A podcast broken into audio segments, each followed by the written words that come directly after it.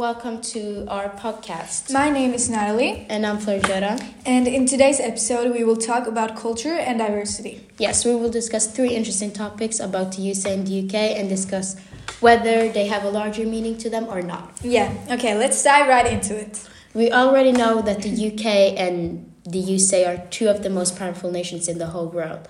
But how can we separate these two nations?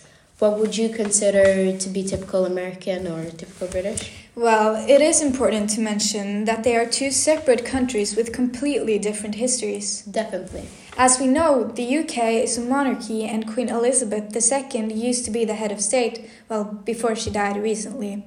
The United States, on the other hand, is a representative democracy. This means that the citizens elect their government. But would you consider there to be any differences culture wise? Oh, yeah, definitely. The USA is traditionally called a melting pot because with time, generations of immigrants have melted together.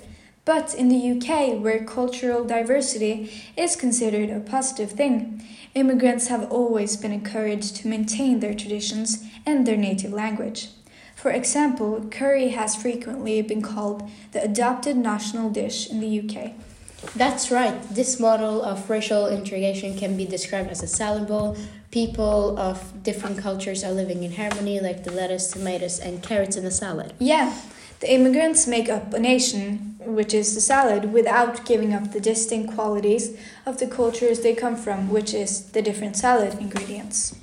But more recently, it has become popular to describe the USA as a patchwork nation. Mm. Oh, I've heard so. Tell me more about it. So, a patchwork is a form of needlework that involves sewing together small patches of mm-hmm. fabric so they make up a new design. Mm-hmm. This metaphor is quite similar to the salad bowl, but while you can pick out unwanted ingredients from the salad bowl, you cannot remove a piece from a patchwork as easily. Oh, how clever! So, the patchwork image therefore suggests that the USA consists of many different cultures which all contribute something valuable to the whole picture. Mm. Well, moreover, I think there's an important question to ask here, which is Would you consider these three items as stereotypes? No, not really. I will actually rather call it a male generalization. Oh, I agree. And in addition to this topic, what is a typical stereotype of a British man? Well, there's no point in denying it. For many, the stereotype of a British man is the businessman with mm-hmm. the bowler hat and briefcase tucked under one arm? Yeah, exactly what I was thinking. Okay, but in contrast to this, then, some American stereotypes can often be viewed as quite brutal. Yeah, like one example is that all Americans are obsessed with guns. Hmm.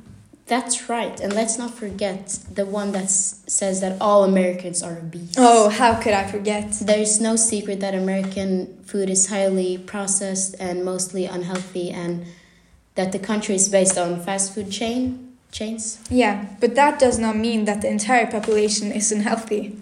Exactly, and this is why it's so important to be careful about using stereotypes. Mm-hmm. Although there may be some elements of truth in stereotypes, if we base our knowledge of other people mainly on them, we may become prejudiced or we may even appear ignorant. Yeah. Okay, but with that being said, let's move on to politics. Interesting, I love mm-hmm. this topic. Yeah because there are some advantages and disadvantages of living in the USA. The USA is, for example, seen positively for its technolog- technolo- technology, entertainment, military, and universities, but negatively for its healthcare system, discrimination, and the state of its democracy. Yeah, the USA is receiving considerable praise for its technology, popular culture, and military strength. This is probably the most positive element of America's image. Mm-hmm.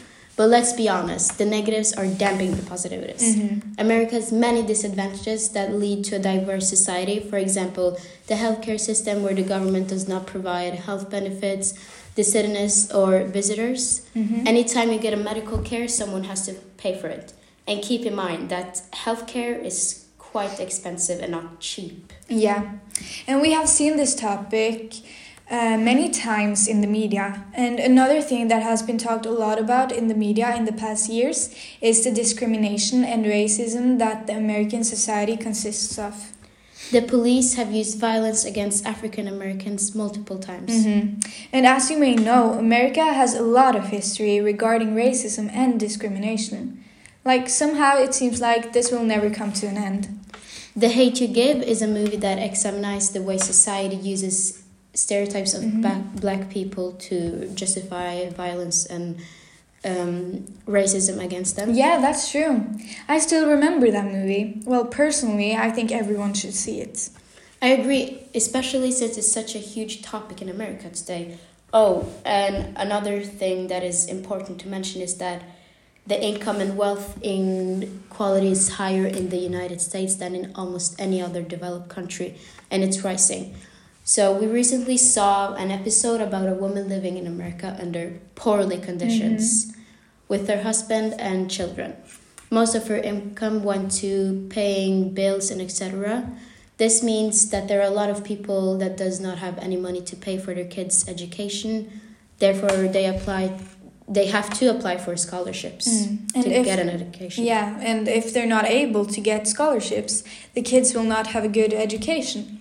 Exactly. We can blame the ideology in America where the government believe that capitalism is the right way to control the country.